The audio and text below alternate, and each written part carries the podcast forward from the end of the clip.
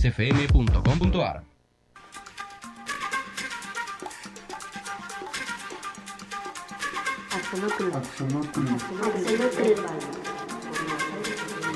Axolotl Nerd Radio por Nuevos Aires FM 99.0.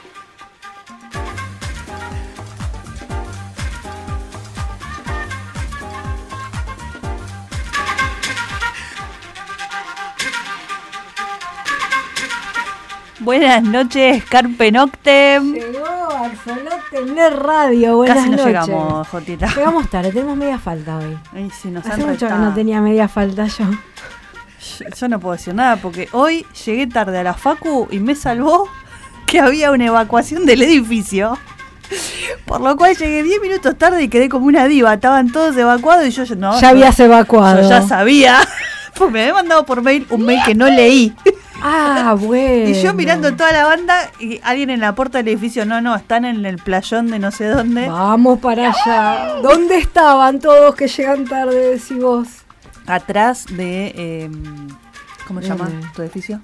¿Y- a- ¿Agrimensura? De agrimensura, atrás, todo at- atrás del edificio de agrimensura. No sé por qué, ahí era la zona segura de evacuación ante incendio. Ah, bien, porque ahí está, ahí hace el asado la gente de Agrimensura, por eso es la zona Ah, segura. y- y- pero si la hipótesis, la hipótesis era de incendio. Eh, sí, porque se, eh, se, le, se le pasaron los chorizos y empezaron a largar el, el aceite y se quemó todo. Bueno, nada, hicieron una evacuación del edificio, con lo cual llegué como una diva.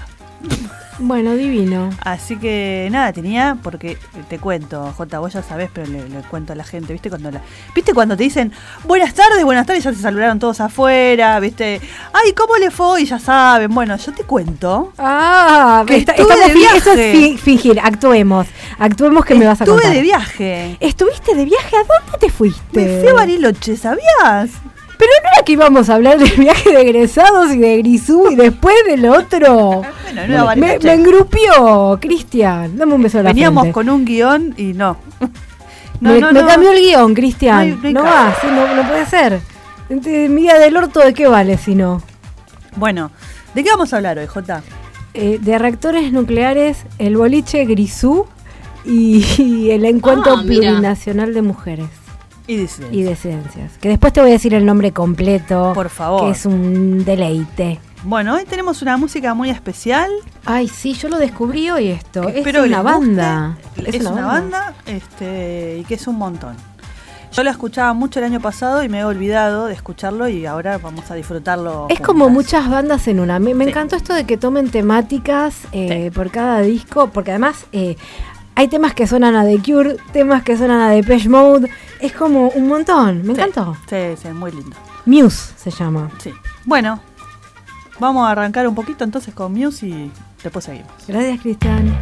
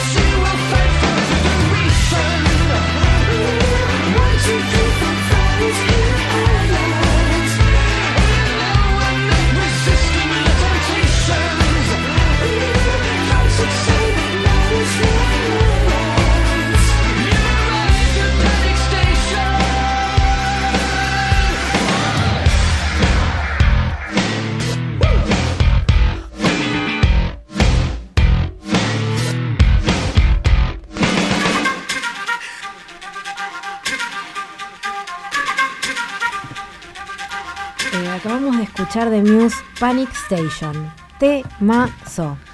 Bueno, es nada, todos los, eh, todo lo que estábamos comentando, los discos de Muse son conceptuales. Hay mucha gente que hace eso, entre otras David Bowie. Sí. Eh, toman un tema y lo exploran a través de un montón de canciones y esas canciones no son a veces del mismo estilo, son muy cambiantes, tienen muy... Por momentos parece Queen, eh, por Sí. momentos parece nada, algo más electrónico, así que, wow, algo más pesado, incluso con más guitarras. Sí, tienen, tienen un rango re amplio. Sí, está descopado. Sí. Eh, bueno, Bueno, eh, contame qué te pasó cuando quisiste entrar al boliche de Bariloche Grisú. Que quienes hayamos ido de, de viaje egresados sabemos que es el boliche que parece una gruta. Claro, digamos, uno tenía el recuerdo de cuando fue de viaje de egresados, eh, de egresades, sería hoy, porque antes era egresado, sería Sí. egresades, eh, de que ibas unos boliches espectaculares. En particular, a mí, como no me dejaban ir a bailar, o sea, yo la primera vez que fui a bailar fue en Bariloche. Pa- Para bajar ese estándar después fue un Me- ¿en montón. serio? En serio. Eh, y conocí Rocket y, y bueno, y Grisú. Nunca supe cuántas cuevas tenía. Muchas. O sea, me quedó la duda de cómo era la configuración del boliche. Yo me suelo ubicar bastante dentro de los edificios, te sé decir para dónde queda la calle de salida, cuántas vueltas diste en edificios, si hay escalera, todo lo demás. Pero te mareaste. Pero en Grisú era medio imposible porque no había mucho ángulo recto.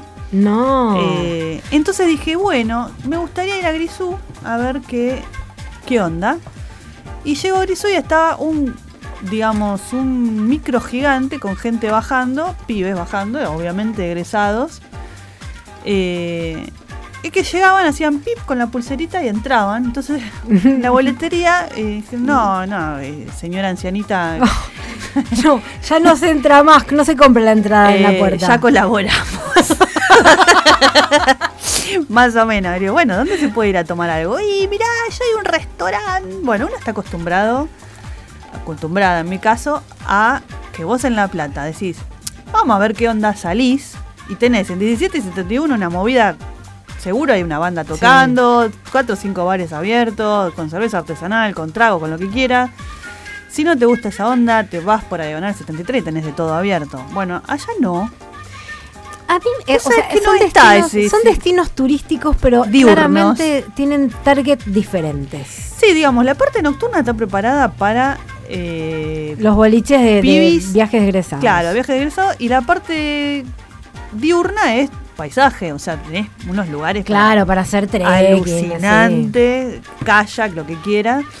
Eh, bueno, así que. Kayak, eh, ¿la ves? Yo la vi, sí, sí. ¿cómo que no? Una, Es una, vez, deportista ella. una vez haciendo. este, no sé si kayak se llamó, un, un botecito, íbamos así. Y nos para, nos para la Guardia Nacional porque estábamos pasando en El- el- el San Martín de los Andes. El límite. Estábamos Argentina, pasando Chile. para Chile. ¿A dónde va con Viene el la, remito? viene la lanchita como diciendo, ¡ah, loco! ¡Vuelva! Que ahí no hay aduana en el medio del lago. Eh, gire en U y Claro, retorne. Así que volviendo. Ti, tiri, ti, ti. Siempre, siempre. Huyendo de la policía. Bueno, eh, nada. La cuestión es que eh, terminé en un barcito que era un. Aparentemente era como un living chiquitito con una barra muy hermosa. Escucha, escucha, Cristian, mirá qué interesante esto. Eh, tenía, había un pibe en la barra que parecía que estaba armando tragos. Entré y estaba una pantalla con pasando Matrix. ¿A dónde se Ya metió, me Cristian? ¿A dónde fue? Pará, pará, que todavía sigue. Y había un DJ. Entonces dije, para, no puede ser que este tipo esté pasando que música este pasillito. para cinco personas, ¿no? Porque son lo que estábamos ahí. Había una escalerita y vos bajabas la escalerita y había todo un patio con gente tomando cosas. Espera, espera que lo termina.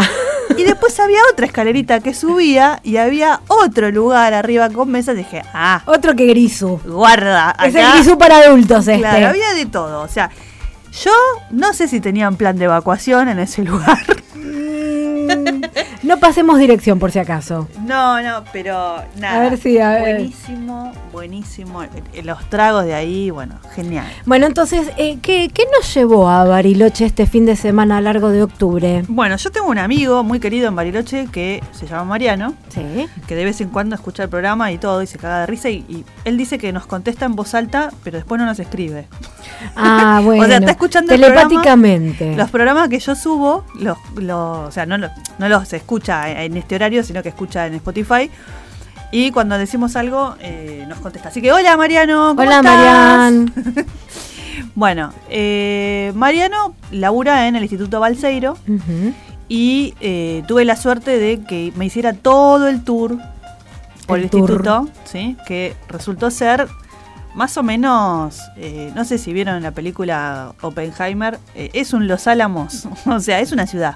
Es Yo enorme. no tenía idea de lo gigante que era el instituto, o sea, tiene no solamente 60 alumnos de grado que están estudiando y que son residentes de ahí, Mm. y 120 de posgrado más o menos, Bien. porque viene gente de todo el mundo a hacer posgrado acá. Eh, sino que además están los laboratorios, que son un montón, que tienen que ver todos con energía nuclear. Eh, y, por supuesto, todas las, las instalaciones educativas. O sea, tenés un montón de laboratorios pensados para que la gente aprenda a hacer cosas, para que la gente experimente cosas. Y los laboratorios, yo no sé si te acordás de los laboratorios nuestros de la Facu, era, bueno, vamos a medir tal cosa, armen esto, hagan tal Sí. cosa. Bueno, acá no es así. Vos estás estudiando, ya se supone igual que cruzaste los dos primeros años de una carrera de física o de, o de ingeniería. ¿Solo los primeros dos años? Ya las cursaste. Hiciste dos Sí. de ingeniería o dos de física y rendís el examen de ingreso al Balseiro. Ah, toma. O sea que como que entras al tercer año de la carrera. Yo pensé que ya era para gente que tenía una eh, títulos en física, No. títulos en iba e iba Bueno, esos son los 120 que van, que hacen doctorados, Ok. maestrías, no sé yo qué. Pero los que tienen título de grado, se reciben de ingeniero nuclear o físico nuclear, Mm. en el Balseiro, tienen que haber hecho dos años de carrera de exactas o de ingeniería en algún lado. Bien. La cuestión es que el examen es dificilísimo de pasar, porque tenés que pasar un examen que es de, de fas- de física y matemática, que es el equivalente a que hayas cursado física 1, física 2 y las cuatro primeras matemáticas que tengas. Qué lindo.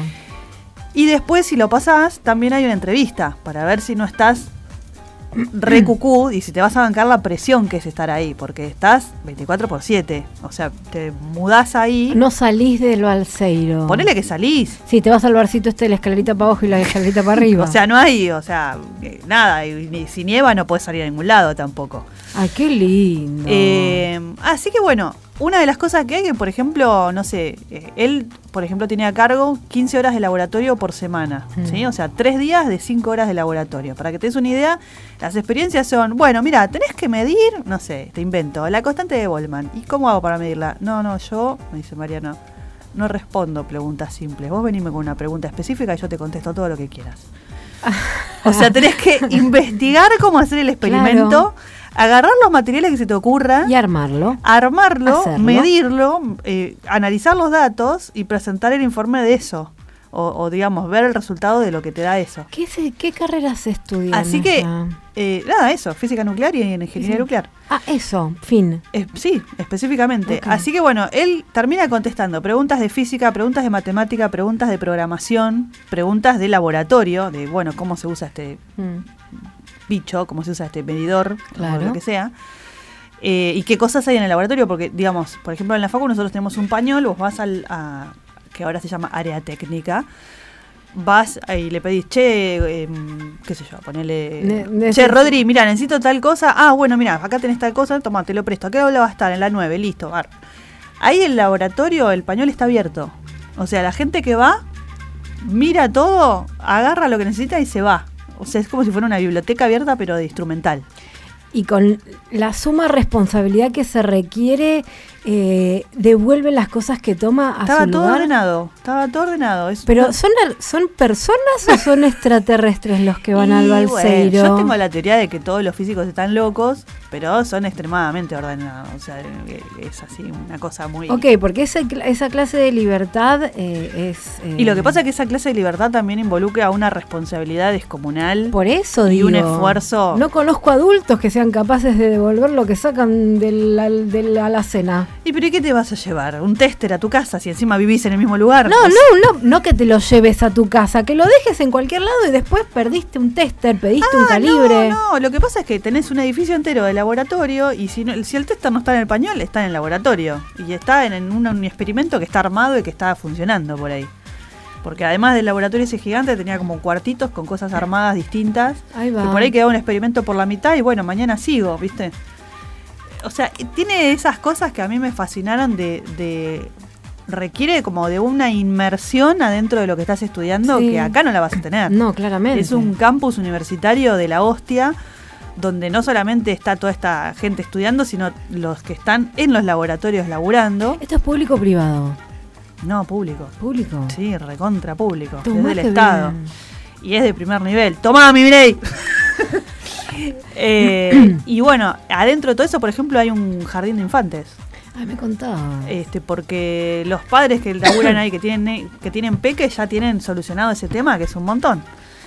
Eh, y bueno, está todo custodiado por, por gendarmería, porque te imaginás que es un recurso bastante valioso y estratégico, así que vos cuando entrás tenés que documento, permiso, tarjeta de visita, toda la pelota. Ahí te hicieron todo el, Me el hicieron check-in. tarjeta de visita. ¿Te hicieron el check-in? ¿Te la trajiste? No, ¿cómo Ah, la tenés que No, la devolver. tenés ¿No, que te- devolver a no la es con fotito y esas cosas? No. Sí, pero no me la dan, es una foto digital.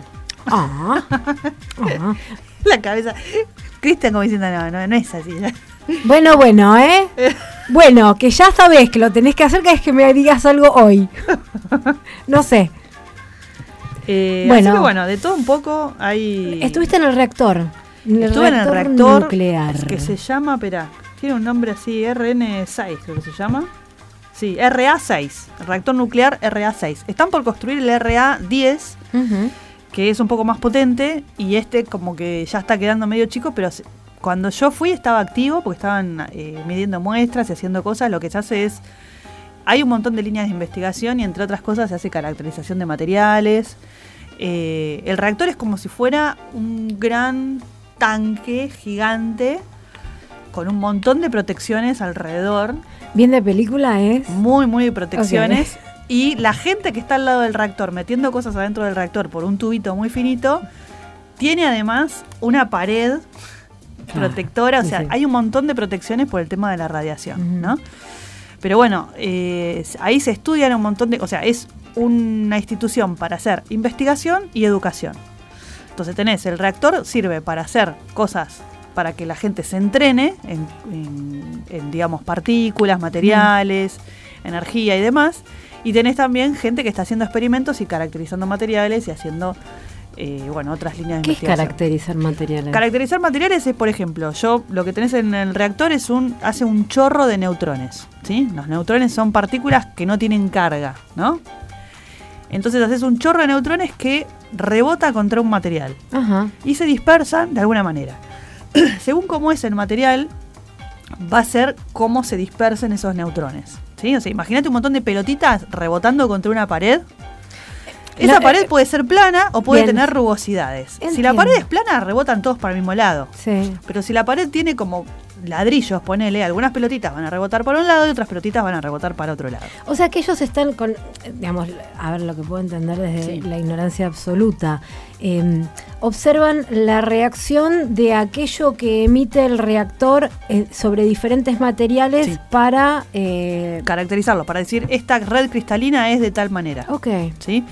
¿Por qué? Porque hay cosas que no se pueden ver al microscopio y vos querés ver, o sea, cuando hay cosas que no podés ver al microscopio, lo que haces es romperlas y ver qué hay adentro. ¿Cómo queda adentro? ¿Cómo haces para romperlas y ver qué hay adentro? Las bombardeas con partículas, en este caso con neutrones. Ok.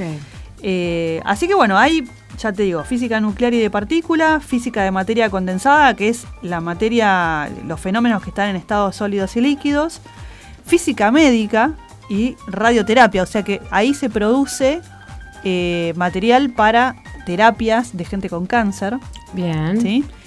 Eh, que de hecho eh, el Instituto Balseiro enfrente tiene, no sé si tiene el, el hospital o lo que sea que se hace la gente de tratamientos. Ok. Eh, se hace investigación también en física médica, en tratamiento de cáncer, energía nuclear y reactores, tecnología de detectores de radiación. Eso está buenísimo porque son, o sea, ¿cómo detectás vos la radiación? Hay cosas, hay partículas que vos no las ves caer, no estás en, con, eh, como decíamos el otro día, con el telescopio mirando por el agujerito a ver qué cae, ¿no? Sí. Vos lo que haces es ver, tenés un tacho eh, donde recibís partículas que caen y según cómo reacciona ese tacho ves qué partículas cayeron, ¿no? Entonces, ¿qué es lo que está radiando eh, de determinado, o sea, el cielo que está radiando en Sí. determinada zona o lo que sea? Eh, bueno, física de plasmas, eh, física de alta energía y cosmología e ingeniería nuclear. Dentro de energía, dentro de ingeniería nuclear está todo lo que es investigación en diseño, desarrollo y aplicación de tecnologías nucleares. Eh, pero, digamos, uno dice nuclear y a veces se imagina bombas, ¿no? Y bueno, hay mucho más que eso. O sea, todo lo que es energía nuclear es una fuente de, de energía, ¿no? De, Claro, de literal. energía eh, que puede iluminar una ciudad o que puede eh, generar, qué sé yo, eh, propulsión, lo, lo que sea, digamos. Es algo que uno puede utilizar no solamente con fines bélicos, que es lo que primero aparece, ¿no? Claro, pero en realidad lo que te, o sea, creo que tiene mucha aplicación en la medicina también. Sí, Muchísima. sí, total, total. Eh, digamos, si vos eh, iluminás con, ra- con rayos X, Mm. vos lo que estás haciendo es, eh, cuando vos irradiás a alguien con rayos X, que si vos lo irradiás mucho tiempo terminás con cáncer, ¿no? Por Sí. eso las radiografías son tac y se acabó, ¿no? Y después, listo, durante un tiempo no te tienen que irradiar más. Vos lo que estás haciendo es irradiar con rayos X, que son de mucha energía, y esos rayos X solamente los dispersa la materia más densa, que cuáles son los huesos en nuestro cuerpo. Ajá. ¿Sí? O sea, le- los rayos X pasan a través de todo lo que es carne, rebotan, cartílagos, claro. agua, pasan a través.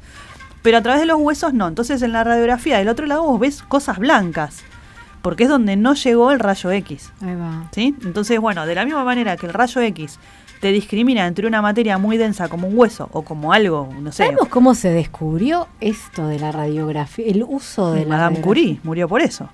Madame Curie se la pasó haciendo radiografías hasta que se murió de cáncer, de un cáncer galopante, que es el día de hoy que las notas de Marie Curie están metidas en una caja de plomo de 5 centímetros. Uf, Porque la, vieja- la vieja, este, Era- viejo era verde, chiste, era ¿qué le dijo el marido Agustín. a Marie Curie?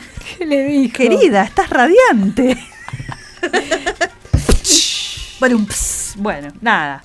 Eh, es un montón. Así que bueno, lo que se hace ahí, entre otras cosas, es eh, diagnósticos, ¿no? Con, con- con rayos para descubrir no solamente qué tenés, si tenés un hueso roto o no tenés un hueso Sí. roto, sino si los tejidos de tu cuerpo, si vos irradias con otro tipo de partículas, si los tejidos de tu cuerpo están sanos o tienen un cáncer o tienen algo, ¿no? Si vos tenés, por ejemplo, una calcificación en algún lado, eh, con rayos X lo podés ver porque la calcificación va a generar como si fuera un huesito. Claro, es como prender una luz y ver que ella se vea contraluz. A contraluz, tal cual, tal cual, es eso. Bueno, pero hay otros tipos de radiaciones que te descubren, que te desmenuzan un poco más los tejidos, que te discriminan un poquito más entre carne y no carne. Claro, claro, ¿no? claro. Entre agua y hueso, ¿viste? Entonces, bueno, esto ahí podrías ver tejidos que están bien o que están mal o que son cancerosos o lo que sea y hacer un diagnóstico de lo que tenés. ¿sí? Sin tener que abrir para ver qué hay, Sí. ¿no? Que es mucho más invasivo. Ese es así el que- paso siguiente. Así que bueno, nada, una cosa alucinante todo lo que se hace en el Balseiro. Eh, yo realmente no sabía lo gigante que es. Eh, No sé cómo darles una idea de lo que es, pero no sé cuántas hectáreas tiene el Balseiro, pero a mí me hizo acordar mucho a lo que vi en la película Oppenheimer cuando vi eh, cómo se construyó los Álamos, ¿no? Que dijeron, bueno, acá va a haber esto, acá va a haber otro, y armaron un pueblo, que hoy en día es una ciudad, Ahí va. eh, armaron el pueblo para hacer eso. Bueno, el origen del Instituto Balseiro fue a través de un instituto fallido, que después mudaron todo el instrumental para el lado de al lado de Bariloche, y alrededor del reactor nuclear fue como que se generó toda esta movida. Eh, así que bueno, nada, vos mirás y tenés arquitectura y, y instrumental de los años 70, porque es como muy retro todo. Y tiene cosas, 46, perdón. en el- 46 yo- hectáreas. 46 hectáreas tiene. Bueno, es un montón. es muy grande. Sí, es muy grande. Eh, y es todo, vos entrás al reactor y es rarísimo, porque tenés eh, botones y, y palancas que parecen de los años 50, de las películas de, de la Unión Soviética, Ah, ponele. sí. Y tenés una pantalla nuevita puesta arriba con la medición de tal cosa. Entonces, es rarísima la mezcla. Y ahí es donde funciona el dicho por autonomacia de la ingeniería, que es, si funciona, no lo toque. Ahí va. Y con eso nos vamos a la tandita. Es la hora 21, 28 minutos. Estás escuchando Nuevos Aires FM 99.7. La radio en tu vida. Nuevos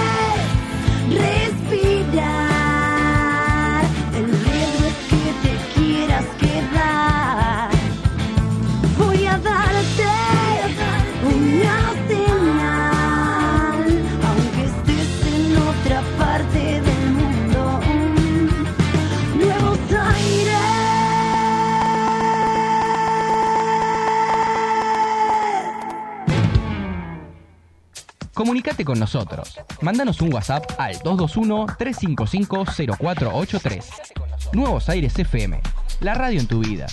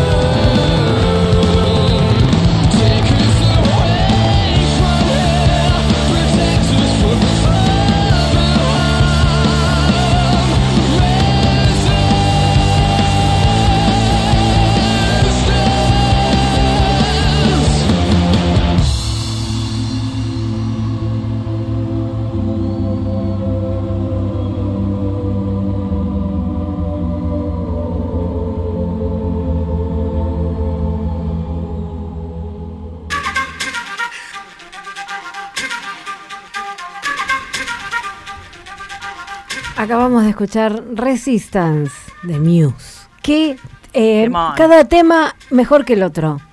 Temón, temón, temón. Eh, quiero decir que este tema en particular, uno, qué sé yo, a mí me pasa que mm, en general no escucho las letras de los temas. Mm, Me pegan más por el lado primero de los ritmos, yo soy sí. muy de los ritmos. Yo también.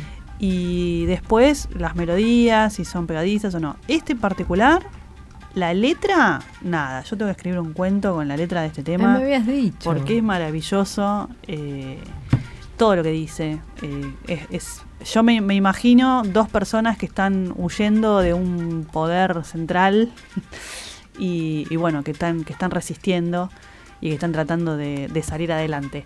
Que Miren quién llegó. Ay, llegó Anita. Con el pelo violeta. Bueno, pero tendríamos que leer el. leer Muero, de amor. Ame ese color de pelo. Ana, qué bien. Vamos el violeta. Dice? que hacer como, como, y a ver, tenemos que hacer Co- una traducción. como hace collar de perlas. Claro, exacto, es larguísima. Bueno, no, no, otro día hacemos, otro Sí. día hacemos. No le vamos a robar la idea. No.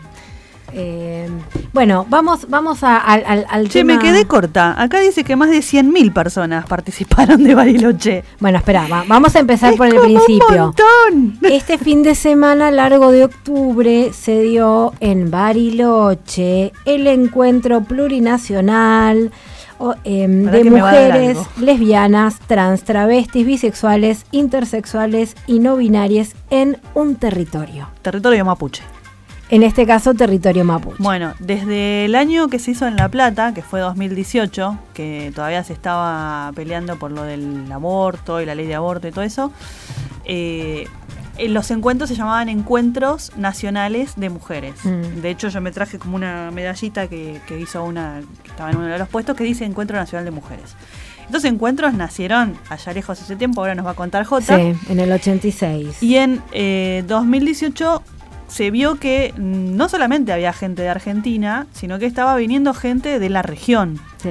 Y no solamente estaban representadas las personas que se consideran argentinas, sino las personas que se consideran de pueblos originarios, que tienen un origen ancestral y que por ahí pueden reconocer o no la- el, el país de Argentina como su nación, digamos. Sí.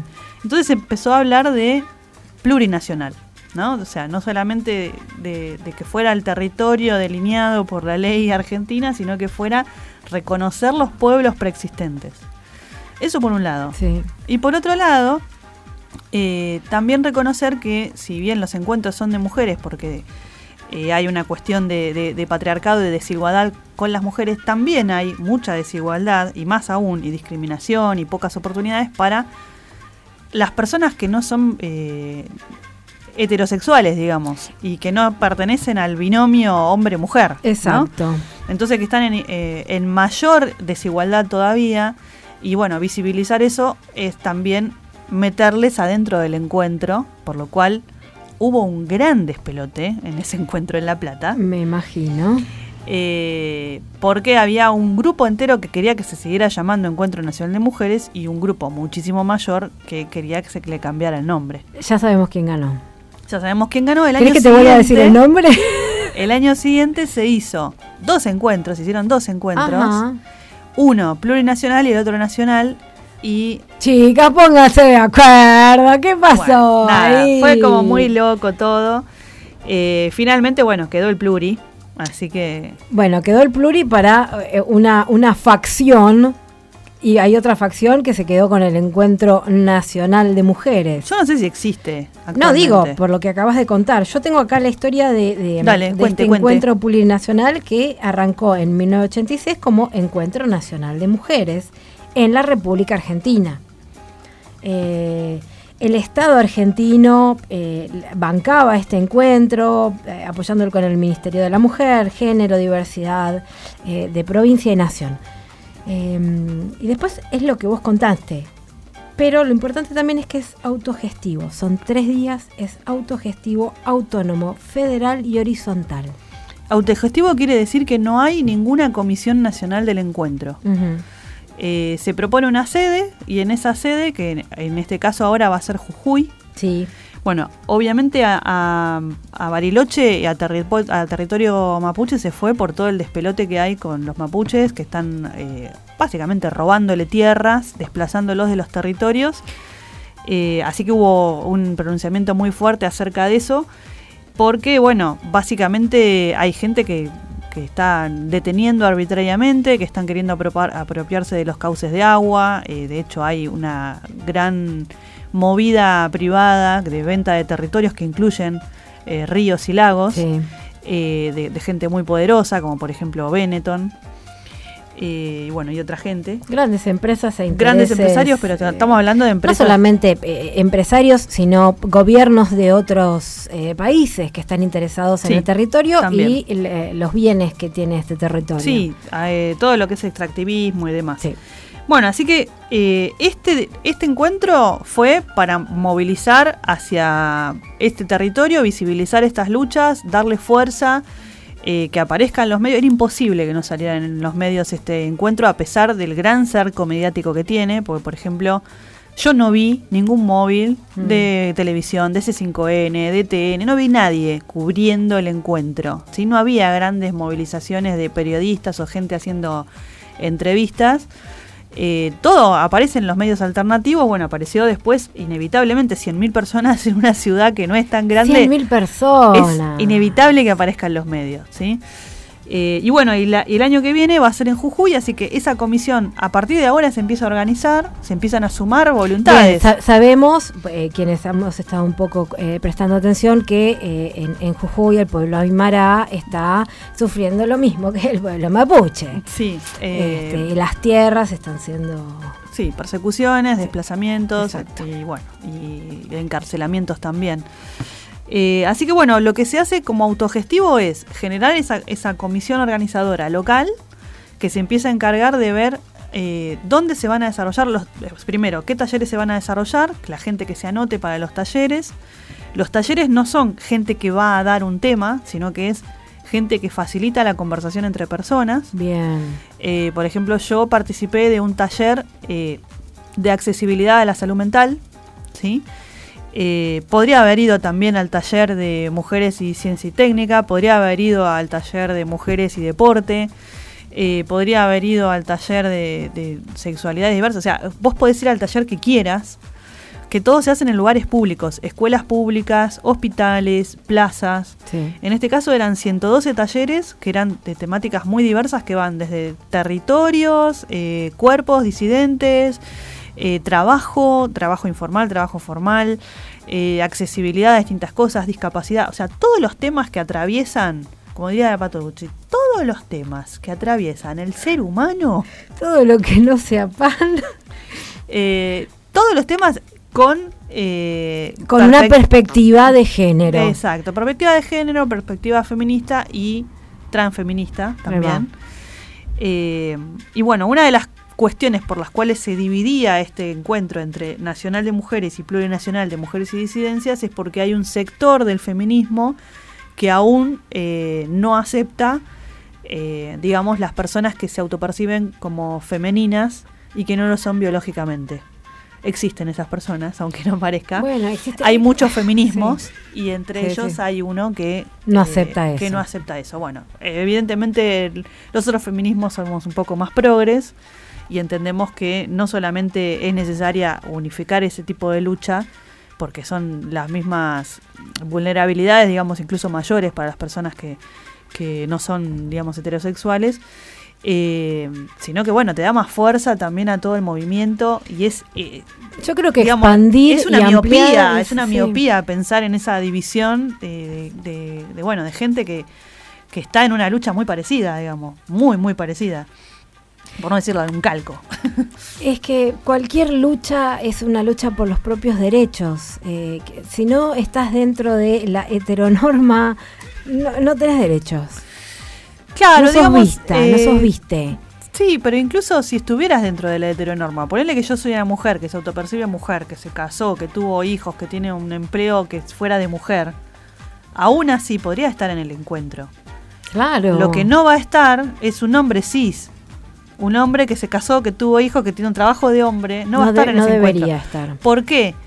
porque justamente el resto de la sociedad favorece y tiene privilegios esa persona frente a otra persona que no es hombre, blanco, heterosexual, etcétera. Entonces, Sí. bueno, hay lo que se llama el feminismo eh, eh, interseccional. ¿Qué es eso? El interseccional lo, lo que habla es que no solamente tenemos privilegios por ser hombres o mujeres, sino por eh, nuestro, nuestro color de piel, nuestro lugar de residencia, nuestra formación. O sea, yo puedo no tener privilegios de hombre, pero tengo un montón de privilegios porque tengo piel clarita, porque Sí. soy universitaria, porque tengo, digamos, puedo vivir bien, no tengo que fijarme en el mango a fin de mes. Mm. Tengo un montón de privilegios frente Sí. a otra gente. Entonces, entender que aunque yo sea mujer y tengo derechos distintos de un hombre, tengo otros privilegios frente a otras mujeres o sobre a otras personas, Sí. es entender un poco más globalmente el entretejido social, digamos, Sí. ¿no? O sea que hay privilegios que se construyen no solamente desde la sexualidad y el género, sino desde un montón de otras variables. Bueno, ¿Cómo se llama est- esta rama del feminismo? interseccional, es una mirada, es una mirada, es la mirada del pluri, digamos. del- o sea, ahí es donde aparecen, por ejemplo, tenés por un lado taller de, no sé, eh, de abolicionismo, y pero tenés también otro Digámosle a taller de trabajo es el- sexual. espera, eso, hablemos de ¿Sí? qué es el abolicionismo. El abolicionismo eh, lo que dice, y que lo cual yo sostengo también, es que hay un sistema prostituyente que hace que haya determinados cuerpos que sean prostituidos y determinadas personas que consumen esos cuerpos como si fueran cosas Sí. Eh, y que el sistema lo permite y lo favorece. Y el trabajo sexual lo que dice es que es una libre elección y que es un trabajo como cualquier otro y que debería ser reglamentado y debería haber protecciones de salud, de, de- de, digamos, legales y demás. Coincido. Entonces, son dos posturas que son diferentes y antagonistas, si se quiere, eh, y que de los dos lados vas a tener gente eh, dando argumentos, argumentos de Sí. peso y vitales. Pero bueno, existen los dos, las dos posturas dentro Claro. del encuentro plurinacional. Eh, y como esas un montón, ¿no? O sea, tenés talleres de territorios, talleres de, de activismo, de ciberactivismo. O ¿Qué sea, es el ciberactivismo? y el ciberactivismo es todo el activismo que es por redes, Ah, ok. Eh, que tiene que ver con, bueno, vamos a generar un hashtag para hablar con tal cosa, vamos a meternos a editar la Wikipedia, que es machista, eh, vamos a discutir el chat GPT, que tiene un sesgo de género gigante, y no solamente de género, sino también de, de- de cultura. Eh, así que bueno, hay un montón de, de cuestiones que genera el encuentro que son absolutamente maravillosas. ¿Cómo será, querida Zulma, Mabel, que el encuentro este para mí opacó la visita al reactor nuclear? Y mirá que yo est- Es estoy en la física, pero es un montón, es un montón. O sea, ver la armonía que había en la ciudad, a pesar de que hubiera 100.000 personas que somos activistas, Mm. ahora me entero que son 100.000 y se me emocionan los ojitos. Se me emocionan los ojitos. Eh, porque acá en La Plata fuimos 50.000. en Bariloche que sean 100.000 es un montón. es una barbaridad. Es como creció al doble. Eh, así que bueno, ver toda esa variedad de gente, en- entre cruzamiento de gente, que haya una feria de cuadras y cuadras y cuadras donde se mezclaban los artesanos locales con las personas que vendían cosas del encuentro propiamente dicha, que era imposible de recorrer entera. O sea, primero por la marea de gente y segundo porque, ay, me perdí tal puesto, bueno, dale, seguí que está, hay un montón de gente. Qué bien. Eh, ver todo eso en armonía, ¿no? Que no hubiera despelotes, que no hubiera disturbios, que no era un, una aglomeración de gente haciendo despelote. O sea, que era un- Es que eso te muestran los medios, nada más. Por Es- es eso. la, única, la gente que mira esa película es la gente que todavía mira la tele.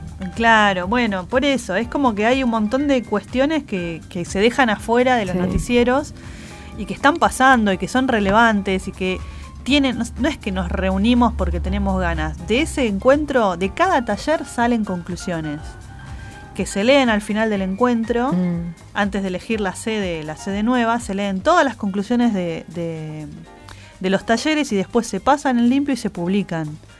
Y sobre eso se sigue elaborando. De, esa, de los encuentros de mujeres salió la campaña por el aborto. Y de la campaña del aborto salió la movilización de dos millones de personas en Capital cuando fue la ley. Sí. Entonces, lo que se estaba hablando ahora es de generar esas movilizaciones a nivel local para que no avancen en la política los antiderechos. O sea, Bien. que los derechos ganados no están ganados para siempre. Pueden retroceder como ya pasó en Estados Unidos, como ya pasó en otros países que tenían derechos ganados y retrocedieron. Entonces, ese fantasma qué- qué apareció en todos los talleres. Sí. De, de decir, bueno, en este momento no hay una opción viable para votar. ¿Cuál es la menos mala? ¿Cuál es la que vamos a perder menos derechos? Oh, ¿Cuál es la que se va a bancar que haya una, una multitud en la calle y no va a salir a reprimir con gases y palos? Sí. Esa, a ese nivel eh, se discutía en el encuentro. A nadie le gustan los candidatos que están, de los, por lo menos de los que estábamos en el encuentro. De hecho, había carteles que decía pañuelo verde no vota peluca. Este, pero realmente eh, decíamos, bueno, hay que movilizar, hay que salir a la calle de vuelta, porque no está, ya, no es que ya está, ¿viste? Ya, ya, la- ya está, ya lo conseguimos, ¿no? Hay un montón de, de situaciones que todavía se tienen que pelear desde, desde Ahora, cosas me- me, me elementales. sorprende, me sorprende un montón que los derechos adquiridos eh, no, no sea inamovible eso. Eh, y no, no son inamovibles, son leyes, y las leyes se pueden derogar. Claro, dependiendo de los muñequitos que tengan sentados en el, en el tablerito. Sí, eh, dependiente de- dependiendo de además quién mueva los muñequitos y con qué intereses. Igual la persona que mueve los muñequitos no es el presidente de una nación, eso No, ya lo sabemos. olvídate. Volvemos a teorías. Tenemos que volver a teorías, A conspirativas. Sí, pero teoría- en este caso de las teorías, eh, nada, las multinacionales mueven mucha, pero mucha plata y pueden comprar naciones enteras. Sí.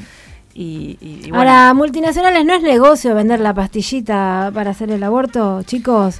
¿No les, no les resulta el negocio suficiente? Mira, digamos, lo que lo que es- sí pasa hoy en día es que, es que han bajado en un 90% las muertes de mujeres por abortos clandestinos. Hoy, en, en Argentina. Eh, eso ya es un montón. Y eso, digamos, también, si querés ver desde el punto de vista más capitalista extremo, Mm. es un ahorro en salud. Y sí. Porque no tenés mujeres internadas y no tenés muertes en hospital. O sea, ¿qué por más querés? eso, ¿A qué le querés satisfacer? Eh, así que sí, digamos, en el caso del aborto cierra por todos lados, ¿no? Cierra por eh, hasta el- hasta a nivel económico, ¿entendés? Y una de las cosas que yo pensaba es cómo puede ser que la municipalidad eh, no provea nada para el encuentro, siendo que genera un, un ingreso por turismo y por gastos de alojamiento, de comida, de todo lo que se compra en el gigante. Y bueno, pero obviamente tiene que ver con el tinte político que tenga el, el- el intendente de turno.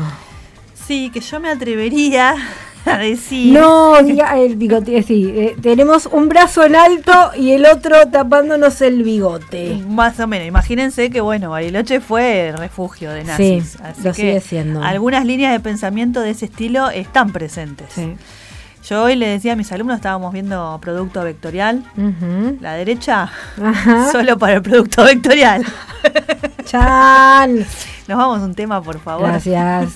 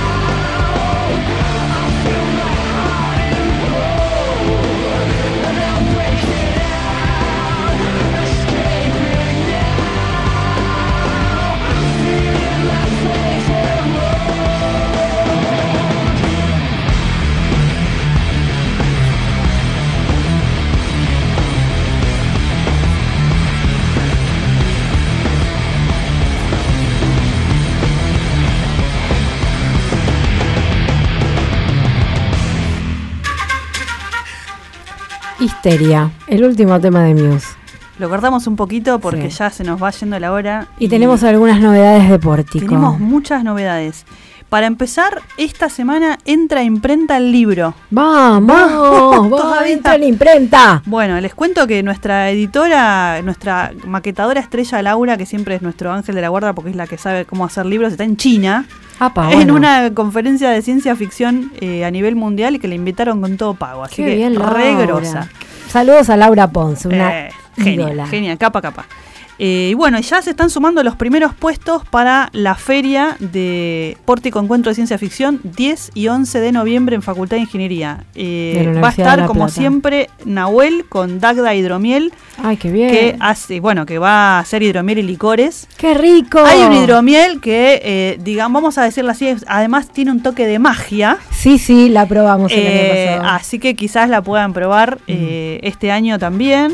Cuando digo magia, guiño guiño, ya entenderán ya lo que quiere decir. entienden, sí. Bueno, ah, le tengo que mandar saludos a, A Lore, Lorena. que nos trajo la coca. Ay, la foto de la coquita helada, no sabes, se me hace agua la boca.